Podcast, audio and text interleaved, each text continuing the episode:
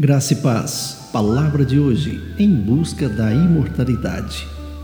Gememos aspirando por sermos revestidos da nossa habitação celestial.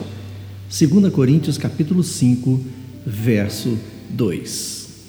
Olha, o ser humano sempre sonha em um dia alcançar a imortalidade. E essa busca tem sido através dos anos em produtos de rejuvenescimento, cirurgias plásticas e até estudos científicos para alcançarem, através da nanotecnologia, no futuro esperado, o poder da imortalidade.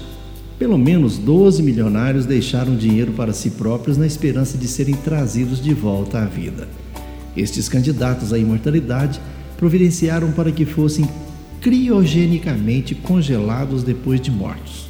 Eles também colocaram suas fortunas em fundos pessoais de reavivamento, pois acreditavam que o dinheiro estaria esperando por eles no futuro quando os cientistas os ressuscitassem, conforme publicado no renomado jornal americano.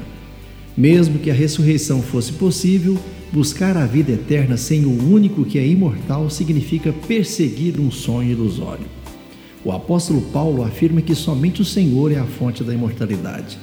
Ele é eterno em seu caráter e ações para os seres humanos, todavia, a morte é universal, inevitável e por fim conduz ao julgamento.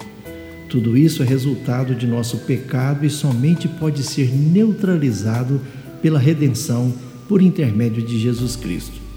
Com a sua ressurreição, Jesus quebrou o poder da morte e mostrou para a humanidade o caminho para a imortalidade.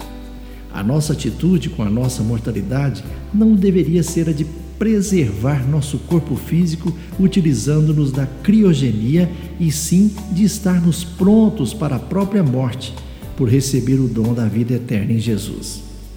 Será que temos a certeza da vida eterna em Jesus? Lembre-se, onde você passará a sua eternidade. Tenham todos um bom dia. Eu sou o pastor Saulo Hermínio, da Igreja Batista Shalom de Goiânia.